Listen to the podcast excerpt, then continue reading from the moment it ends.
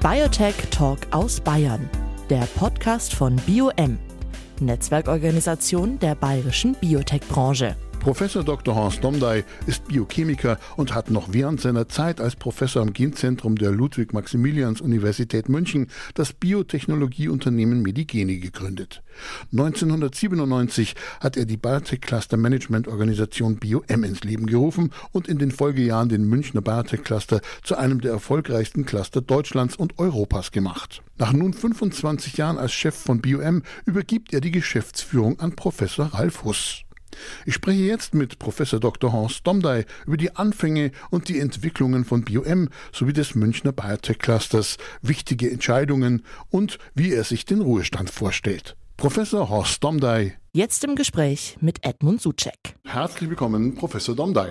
Grüße Gott. Sie haben vor 25 Jahren die Cluster Management Organisation BioM gegründet und den Münchner Biotech Cluster zu einem der erfolgreichsten Cluster Deutschlands und Europas gemacht. Blicken wir zurück ins Jahr 1997. Was waren damals Ihre Visionen? Welche Vorstellungen hatten Sie, wie sich die Biotechnologie allgemein und die Region entwickelt? Was war die Idee für BioM? 25 Jahre ist ein langer Zeitraum und sich an damalige Gedanken zu erinnern, ist nicht ganz einfach. Es ging darum, im Endeffekt die tolle Wissenschaft, die es im Bereich der Biotechnologie oder generell der Lebenswissenschaften gibt, in Innovationen zu überführen. Als Wissenschaftler hat mich immer wieder ja, fast geärgert, dass man tolle Resultate produzieren kann, zwischenzeitlich zumindest, und dann das Ganze auf diesem Level stehen bleibt, ohne dass daraus die Gesellschaft einen wirklichen Nutzen hat. Und die generelle Idee war eben, diese Wissenschaft in Innovationen zu überführen. Jetzt hatten wir den großen Vorteil, dass wir im Jahr 1996 den sogenannten Bioregio-Wettbewerb des Bundesministeriums für Forschung und Technologie, so hieß es damals noch, gewonnen hatten und uns äh, nicht nur der Titel einer Modellregion für Biotechnologie verliehen wurde, sondern auch äh, ein sehr schöner Betrag von 50 Millionen D-Mark, den wir äh, an Forschungsprojekte vergeben konnten, die dann zu Innovationen führten, unter der Maßgabe, dass 50 Prozent der Forschungsmittel aus privaten Mitteln kommen würden. Das heißt, es war ein Automatismus da, dass äh, diese Gelder nur an Biotechnologieunternehmen, gegebenenfalls auch an Pharmafirmen, äh, weitergegeben werden durften. Nun, die Pharmafirmen haben wir sehr schnell ausgeschlossen, die brauchten das auch nicht sondern wir konnten damit eine große Förderung der bereits existierenden, wenn auch noch sehr kleinen Biotechnologieindustrie hier im Münchner Raum starten. 30 Unternehmen gab es damals. Um dies umzusetzen, brauchte man eine Organisation, die diese Gelder verteilt, die diese Gelder äh, gerecht verteilt, also nach Begutachtung der einzelnen Projekte. Und diese Organisation, die wir gegründet haben, war die Gesellschaft BioM äh, für Biotechnologie und M für München.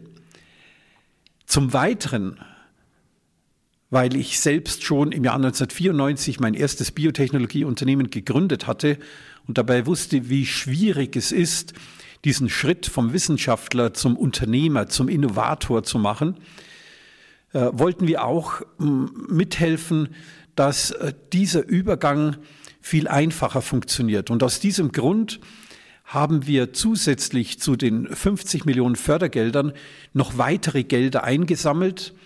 Äh, es waren 15 Millionen D-Mark, die wir dafür verwenden wollten, um Unternehmensgründungen auch durch einen Geldbeitrag zu unterstützen, zu finanzieren. Das ging damals sogar relativ einfach. Die äh, Brieftaschen der äh, Banken, die wir äh, angeschrieben und angegangen haben, der Pharmaunternehmen, die wir kontaktiert haben, äh, die haben sich uns sehr schön und sehr schnell geöffnet und wir haben auch eine Reihe weiterer Privatinvestoren gewinnen können, so dass es nicht lange gedauert hat, bis wir die gewünschten 15 Millionen D-Mark zusammen hatten. Wir haben also auf diese Art und Weise, und das war die Grundidee von BioM, die bereits existierende Biotechnologie unterstützt und dann eben auch die Möglichkeit geschaffen, Wissenschaftlern zu helfen, äh, eine neue, ein jeweils neue Biotechnologieunternehmen aufzubauen. Und das war die Grundidee damals gewesen. Ob das funktionieren könnte und würde, wussten wir damals noch nicht. Aber es ist eigentlich zumindest ganz gut losgegangen. Das wäre auch meine nächste Frage gewesen. Ist denn der Plan von damals aufgegangen? Nun, Ende der 90er Jahre war eine fulminante Zeit. Das war auch die Zeit, wo wir alle auf das Jahr 2000 hinfieberten, in der Hoffnung, dass ab 2000 wir alle in einer Art Eldorado leben würden.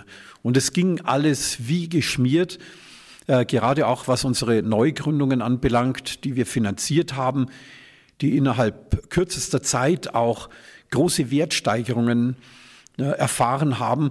Und dann kam im Jahr 2001 die erste Finanzkrise. Und äh, das war dann schon auch ein gewisser Schock gewesen, dass diese Dinge nicht so leicht sind und so weitergehen. Muss also auch sagen, dass man in den ersten drei Jahren nicht viel gelernt hat. Wenn alles gut geht, lernt man nicht dazu. Und wenn dann Schwierigkeiten kommen, dann, dann lernt man etwas dazu. Im Endeffekt ist die Idee aufgegangen, äh, letztlich in all den 25 Jahren. Wir haben einen hervorragenden Biotechnologiestandort aufbauen können. Das hat funktioniert. Was waren für Sie in diesen 25 Jahren, Vierteljahrhundert, die herausragendsten Ereignisse? Das ist eine, gar nicht äh, so einfach zu beantworten. Aber ich möchte doch darauf äh, abheben, dass es in den Folgejahren weitere Wettbewerbe gab, denn äh, das Bundesforschungsministerium hatte ja eben erkannt, dass man durch solche Wettbewerbe wirklich Dinge voranbringen können. Und da möchte ich zum einen den Bioindustrie 2021 Wettbewerb erwähnen, der es uns ermöglicht hat, auch das Potenzial der sogenannten weißen oder industriellen Biotechnologie äh, zu erkennen und zu heben. Wir haben dann, äh, nachdem wir auch in diesem Wettbewerb erfolgreich waren, eine Schwesterorganisation gegründet, die sich dann um diese Unternehmen der weißen Biotechnologie gekümmert hat. Dann der sogenannte Spitzencluster-Wettbewerb des Bundesforschungsministeriums, durch den wir insgesamt 40 Millionen Euro an Fördergeldern aus Berlin erhalten haben und der uns äh, äh oder die ganze Industrie mit einem ganz bestimmten Thema, nämlich der personalisierten Medizin, zusammengeschweißt hat. Das Besondere oder der größte Erfolg, glaube ich, an diesem Spitzenclusterprogramm war letztendlich gewesen, dass wir in den Jahren, wo wir äh, an, diesem, an dieser Fragestellung der personalisierten Medizin gearbeitet haben, wo also auch alle Unternehmen auf dieses Thema dann eingeschwenkt sind, dass wir einen wirklich total integrierten Cluster geschaffen haben, in dem nicht nur die Biotech-Unternehmen zusammengearbeitet haben, sondern auch die Biotech-Industrie ganz stark mit der lokalen akademischen Szene, den Instituten und den Kliniken vernetzt waren.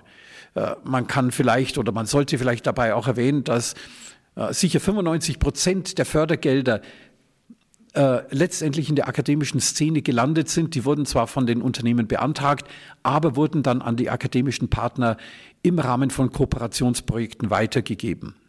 Und dann gab es noch weitere äh, wichtige Punkte, die ich äh, auf jeden Fall erwähnen möchte. Äh, beispielsweise unser Start in die ähm, digitale Welt dieser Lebenswissenschaften mit dem Programm DigiMed Bayern wo es uns eben gelungen ist, 23 Millionen, mittlerweile sind es äh, sogar schon 25 Millionen an Fördergeldern für die Digitalisierung der Medizin vom äh, bayerischen Gesundheitsministerium zu erhalten. Ein mehr akademisch orientiertes Projekt, das aber mit Sicherheit auch dann in die Industrie ausstrahlen wird, tut es schon jetzt, aber wird es noch weiter tun. Und wo es um, äh, sage ich mal, in erster Linie Erhebung von Daten von klinischen Daten, von genomischen, proteomischen Daten bei der Arteriosklerose geht, äh, einer der Krankheit eigentlich, an dem die meisten Menschen noch versterben. Äh, ein weiterer wichtiger Punkt war auch im Rahmen der Pandemie sind wir natürlich sehr stark tätig gewesen und haben mitgeholfen, dass der Freistaat Bayern ein Förderprogramm mit dem Namen Beitherapie 2020 aufgelegt hat, äh, wo es darum ging, Unternehmen äh, zu unterstützen, zu finanzieren in ihren Bestrebungen, Medikamente äh, gegen Covid-19 äh, zu entwickeln. Und last but not least, ein Erfolg der letzten Wochen oder Monate und vor ein paar Tagen dann realisiert, die Finanzierung unseres Inkubators, Accelerators, den Munich Accelerator for Life Sciences and Medicine mit der Abkürzung Maxel. Und hier haben wir vom Freistaat Bayern für die nächsten fünf Jahre 8,5 Millionen erhalten. Also es ging immer durch und es ging weiter und äh, eine tolle Erfolgsserie, die dieser Münchner Biotech-Cluster und gerade auch BioM hingelegt hat. Das Thema Covid wird uns auch in einer weiteren äh, Frage gleich noch beschäftigen. Es sind ja immer Riesensummen für den Laien draußen oder der, der es hört und sieht und liest. Wenn Sie jemand fragt, Horst, du hast immer mit so Riesensummen zu tun. Da wird er mir schwindlig. Nicht unbedingt, weil man die Summe nicht für sich hat und sie auf viele, viele verteilen kann. Auch eine ein, ein, eine wichtige Erkenntnis, die wir hatten bei all diesen Programmen, die wir hatten, beispielsweise dem Spitzencluster-Programm, haben wir 40 äh, Millionen an Fördergeldern erhalten. Mehr als 40 Millionen hat die Münchner Biotech-Industrie beigetragen. Und dann gab es auch noch äh, eine Zuwendung von mehr als 10 Millionen Euro von der bayerischen Staatsregierung, sodass wir ein fast 100 Millionen Programm auf den Weg bringen konnten. Aber das wurde ja auf mehr als 100 Teilnehmer, Mitstreiter verteilt.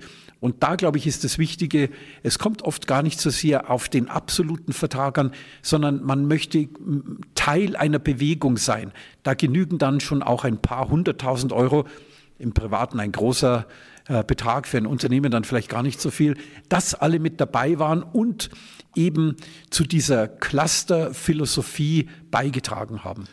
Professor Domdai, als Geschäftsführer muss man ja ständig Entscheidungen treffen. Gibt es eine Situation, in der Sie im Nachhinein vielleicht lieber anders entschieden hätten? Ja, es gibt sicher viele kleine Entscheidungen, wo man gesagt hat, naja, vielleicht wäre es anders besser gegangen, aber vielleicht eine Entscheidung, die trotzdem äh, die richtige war zum damaligen Zeitpunkt, aber wo ich im Nachhinein vielleicht etwas bedauere, dass ich nicht in eine andere Richtung gegangen bin. Wir haben ja mit diesen zusätzlich eingeworbenen Geldern äh, Unternehmensgründungen in der Gründungsphase finanziert. Das war unser Seed-Finanzierungsprogramm. Äh, nachdem es, ähm, ich glaube, im Jahr 2006 die, äh, die Gründung des äh, Hightech-Gründerfonds gegeben hat, äh, der sich zum Ziel gesetzt hatte, äh, solche äh, Gründungen selbst zu finanzieren, ausgestattet mit, ich glaube damals 270 oder 300 Millionen Euro, haben wir dann im Jahr 2015 gesagt, mit unseren paar Kröten, die wir haben, spielen wir eigentlich keine Rolle mehr. Und wir haben dann eben uns entschlossen, diese Seed-Finanzierungsaktivitäten einzustellen und äh, haben das Ganze sozusagen auslaufen lassen. Mittlerweile muss ich feststellen, dass der Hightech Gründerfonds in eine etwas andere Richtung gegangen ist. Natürlich Unternehmensgründungen finanziert, aber nicht mehr diese Idee der Seed-Finanzierung, wo man einfach mal etwas mit hohem Risiko finanziert und äh, damit automatisch eine, eine hohe Fehlerrate auch hat, äh, wie, wenn man, wie wenn man etwas aussieht. Nicht jeder Samen geht auf, dass das uns im Endeffekt fehlt. Und da möchte ich fast im Nachhinein sagen, es ist etwas schade, dass wir unsere Seed-Finanzierungsaktivitäten aufgegeben haben. Denn äh, das ist eben, hat sich doch als Problem herausgestellt, dass gerade bei der Gründungsfinanzierung noch ein großes Manko bei uns in Deutschland da ist, weil es keine Business Angels wie meinetwegen in den USA gibt. Es gibt Business Angels, aber die, wenn es gerade um Medikamentenentwicklung äh, geht, nicht die großen Taschen haben und schon mit Millionenbeträgen einsteigen können. Wenn man Ihren Ausführungen so zuhört und ein bisschen auch Ihre berufliche Vita kennt, Sie sind ein Netzwerker. Das, glaube ich, werden Sie nicht von sich weisen. Sie bringen die relevanten Akteure zusammen. Auch gerne hat man das Gefühl. Sie strahlen immer dabei und stehen dafür, sich überzeugend einzusetzen, auch wenn es unbequem ist. Was waren die für Sie bedeutendsten Begegnungen dabei? Ja, am Anfang waren es sicher die Begegnungen mit der Politik. Da hatte ich zuvor relativ wenig Erfahrung. Aber es ist dann doch gelungen, gerade die Mitglieder der bayerischen Staatsregierung für diese Idee zu begeistern. Beispielsweise den, bayerischen, den damaligen bayerischen Ministerpräsidenten, Herrn Dr. Stoiber, und dann vor allem die Person, die diese Dinge dann auch konkret operativ vorangetrieben hat, äh, Herrn Dr. Wiesheu, der damals in, in dieser Anfangsphase Wirtschaftsminister war, der diese Dinge ganz stark unterstützt hat. Und wenn man dann diesen politischen Rückenwind hat, äh, dann macht man diese Dinge auch gerne und dann kann man sich immer auch darauf verlassen. Ansonsten natürlich äh, viele andere Begegnungen untereinander mit den Wissenschaftlern, äh, die man vielleicht dazu bewegen konnte, doch ihre Wissenschaft in, in, in Innovationen zu überführen. Ja, und dann vielleicht noch ein ganz besonderes Beispiel. Damals wurde ja, äh, ja, ich möchte fast sagen, die ganze Welt auf München aufmerksam, auf München äh, nicht nur als Standort des Oktoberfestes, sondern auch als äh, sich entwickelnder Standort für die Biotechnologie. Und so haben wir nicht nur Interesse aus vielen Ländern Europas gehabt und auch aus den USA. Es war beispielsweise gerade auch ein Besuch des äh, damaligen singapurianischen Präsidenten, Ministerpräsidenten Herrn Goh Chok Tong, der für eine kurze Stippvisite nach München kam und nur zwei äh, Treffen organisiert hat, eins bei BioM und das andere im Bayerischen Hof mit einem großen Empfang. Und das war schon eine große Ehre für uns. Und wir haben uns auch in der Tat dafür extra einen roten Teppich zugelegt und die singapurianische Fahne gekauft, um ihn richtig begrüßen zu können. Und das hat uns schon gezeigt, dass unsere Aktivitäten offensichtlich so gut sein müssen, dass sie weltweites Aufsehen erregen. Sie haben es gerade aufgezählt. Sie waren auch immer bestrebt, Kontakte ins Ausland zu knüpfen, Kooperationen zu schaffen und gemeinsame internationale Projekte zu gestalten. Kulturelle Unterschiede können hier durchaus eine Herausforderung sein. Gibt es da eine spezielle Anekdote vielleicht aus diesen 25 Jahren Kooperationen weltweit? Ja, wir haben sehr schnell gemerkt, ähm, dass es zum Beispiel gar nicht so einfach ist, ähm, die richtigen Verhaltensweisen in Japan an den Tag zu legen. Da mussten wir etwas lernen. Äh, und ich kann mich noch entsinnen, als wir dann bei einem Besuch in Japan waren und da ein äh, Dinner angesagt war, äh, als ich dann das Bier aus der Flasche in mein Glas nachfüllen wollte, ähm, hat sich plötzlich die Hand meines Nachbarn auf meinen Arm gelegt und runtergedrückt und äh, hat mir eben gesagt, uh, you don't have to do that, I will do that. Also bei offiziellen japanischen Anlässen darf man sich sein Bier nicht selber nachschenken, sondern das muss eben der Tischnachbar machen. Und es gibt viele solcher Begebenheiten, äh, wo man dann äh, lernen musste, dass es sehr wichtig ist, die Kultur des anderen Landes zu beachten, weil man dann auch viel äh, wenn, wenn man eben diese, diese Anerkennung zeigt und äh, wenn man zeigt, ähm, wir sind uns bewusst, dass wir etwas anders sind, dann wird man auch viel stärker von den ausländischen Partnern, Gastgebern oder Gästen beachtet. Die ausländischen Wirtschaftspartner, auch da interessante Erfahrungen im Vergleich zu den heimischen jetzt, wo man davon lernen konnte und zu Hause erzählen konnte, du, die machen das übrigens dort so und so. Ich glaube, hier war es sehr wichtig gewesen, unsere Kontakte, die wir in, äh, gerade in Europa geknüpft haben. Äh, wir haben eine, äh, eine Organisation gegründet, die die wichtigsten europäischen Biotechnologie-Cluster zusammengeführt hat. Und äh, hier haben wir Special Interest Groups gegründet. Und hier war vielleicht das Wichtigste gewesen, dass wie, wie viel man von den anderen lernen konnte. Wir konnten eben sehen, was sind die Voraussetzungen für den großen Erfolg in Cambridge gewesen, in, in, in Stockholm gewesen, äh, auch was machen unsere französischen Kollegen besser.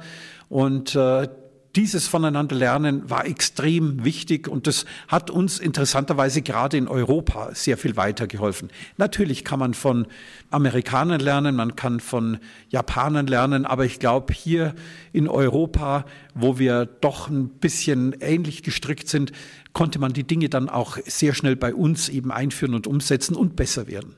Sie arbeiten stets und unermüdlich im Dienst der Wissenschaft und für die Translation, also Forschung in die Anwendung bringen. Mit vielen Erfolgen. Können wir hier noch besser werden? Und wenn ja, wie? wir können auf jeden Fall besser werden. Wir können sogar noch viel besser werden. Denn der Bruchteil, der an Förderung, Fördergeldern für die Translation, für, die, für den Technologietransfer ausgegeben wird, ähm, ist äh, ein, ein ganz kleiner Bruchteil, ich glaube weniger als ein Prozent, der hier aufgewandt wird. Äh, ich finde es toll, dass Wissenschaft bei uns sehr gut finanziert wird, ähm, aber Innovationen äh, werden nicht so stark gefördert, wie es notwendig wäre. Äh, hier, glaube ich, kann man noch einiges tun und äh, hier müssen wir unsere Geldgeber dazu ermuntern und auch meinetwegen unsere Volksvertreter dazu ermuntern, dass sie viel stärker Wert darauf legen, dass nicht nur wissenschaftliche Ergebnisse produziert werden, sondern dass die Gesellschaft auch etwas von der Wissenschaft hat und sie, die Wissenschaft und die Gesellschaft hat nur etwas davon, wenn wirklich äh, die äh, wissenschaftlichen Resultate in Innovationen, in neue Diagnostika, in neue Therapeutika, in neue Impfstoffe überführt werden. Da kann man, glaube ich, noch einiges tun. Ich hatte es angekündigt, Covid-19 wird uns nochmal als Thema beschäftigen. Gerade durch die Errungenschaften im Kampf gegen Covid-19 hat die Biotechnologie enorme Sichtbarkeit und Aufwind bekommen. Jeder kennt BioNTech, jeder kennt den Begriff RNA. Wird die Biotechnologie auch nachhaltig diesen Aufwärtstrend halten können? Auf jeden Fall. Wir haben ja in den Ende der, der Zehner Jahre erlebt, dass es äh, ein, ein äh, reduziertes Interesse an diesen Lebenswissenschaften, an der Biotechnologie gab. Und dann hat sich eben herausgestellt, wie wichtig diese Technologien sind, die hier in diesem Sektor arbeitet werden. Äh, das waren zunächst einmal auch die äh, war die Diagnostik, waren die Testsysteme, die entwickelt wurden. Auch gerade hier war der Münchner Biotech-Cluster extrem erfolgreich gewesen. Ähm, wir hatten keine besonderen äh, Entwicklungskandidaten für äh, Impfstoffe. Äh, erfreulicherweise haben unsere Mainzer Kollegen hier hervorragend gearbeitet. Und man kann durchaus sagen, dass Unternehmen wie BioNTech und in den USA Moderna letztendlich die Welt gerettet haben in gewisser Weise. Ähm, aber ich glaube, dass die Bedeutung der Biotechnologie jetzt wieder viel stärker auch in den Köpfen der Gesellschaft, der einzelnen äh, Personen angekommen ist und man erkannt hat, hier muss man etwas tun.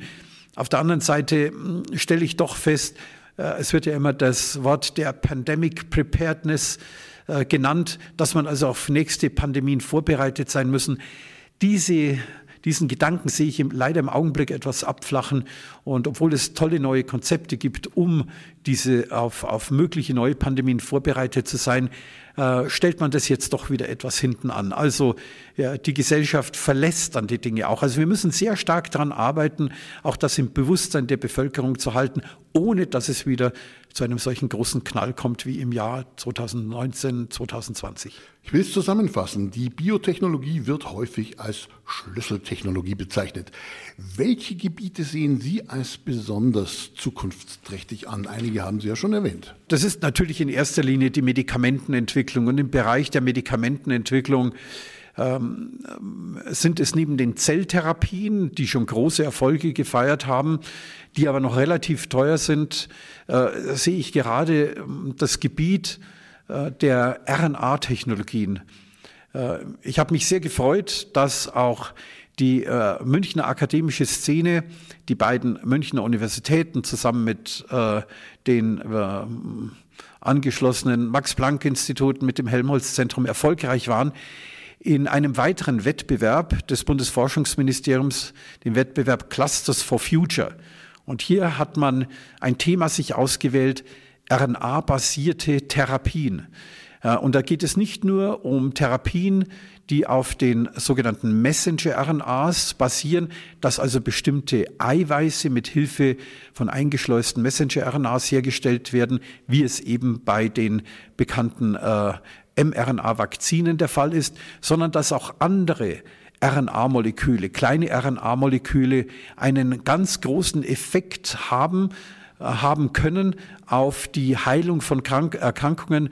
Und äh, da, glaube ich, wird ein ganz neues Feld erarbeitet und das wird unheimlich spannend sein, was hier in den nächsten Jahren herauskommt. Und da ist auch wieder München gut aufgestellt und wir unterstützen äh, diese Aktivitäten so gut es nur geht, in der Hoffnung, dass hier auch eine neue RNA-basierte Industrie entsteht.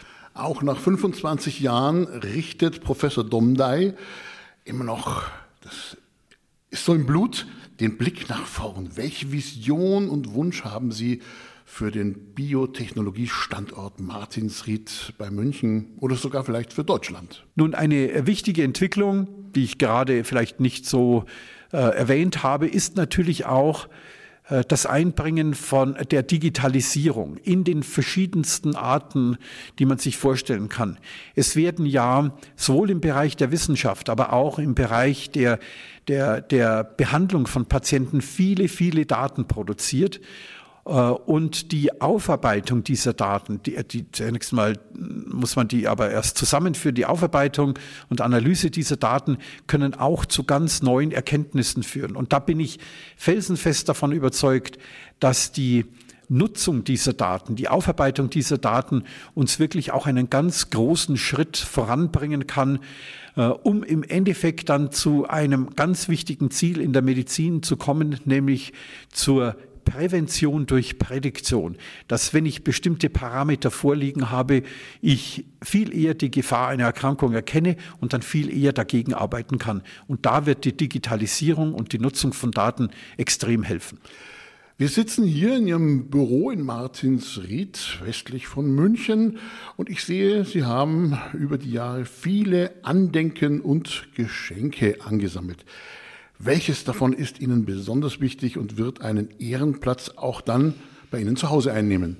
Ich glaube, ein ganz wichtiges Ereignis in der Vergangenheit äh, war gewesen unsere äh, Kontaktaufnahme mit der japanischen äh, Pharmaindustrie, die ja sehr stark ist.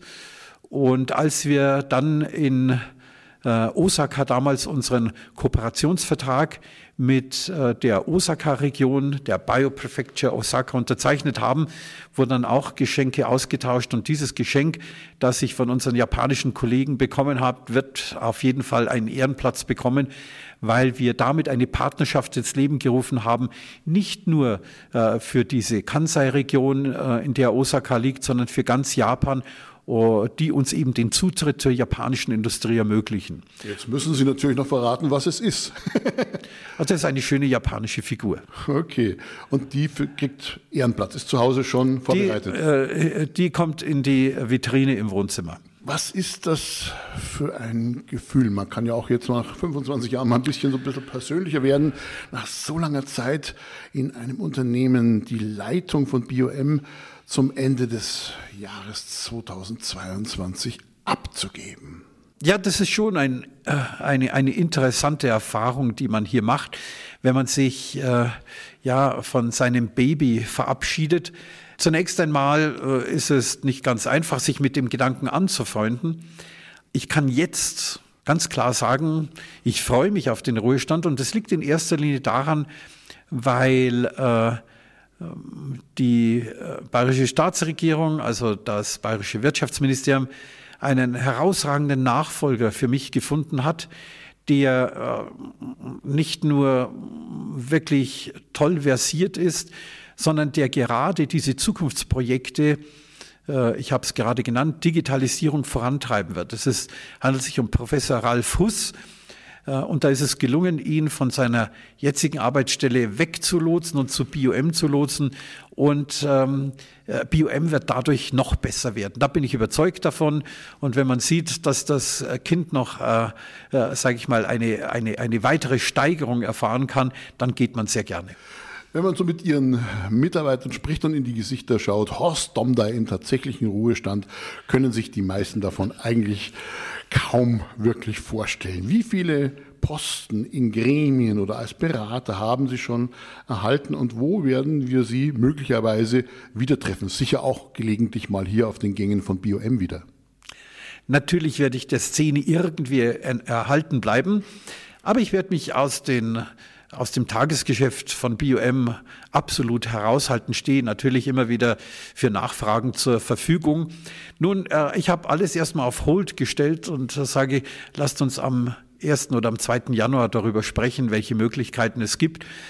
Äh, ein paar Dinge habe ich schon in der Vergangenheit angeleiert und die werde ich fortführen. Ich werde weiterhin gerne als Gutachter tätig sein für nationale und internationale Ausschreibungen. Das macht sehr viel Spaß. Das ist eine Herausforderung.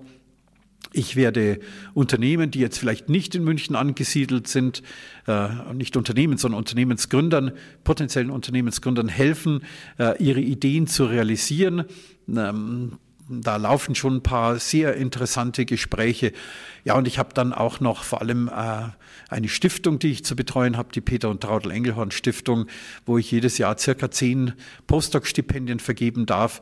Uh, und das nimmt schon viele Wochen in Anspruch im Endeffekt. Uh, und das ist auch ein interessanter Prozess, weil man damit auch der wissenschaftlichen Szene in ganz Deutschland, Österreich und der Schweiz verbunden ist. Also es gibt vieles zu tun.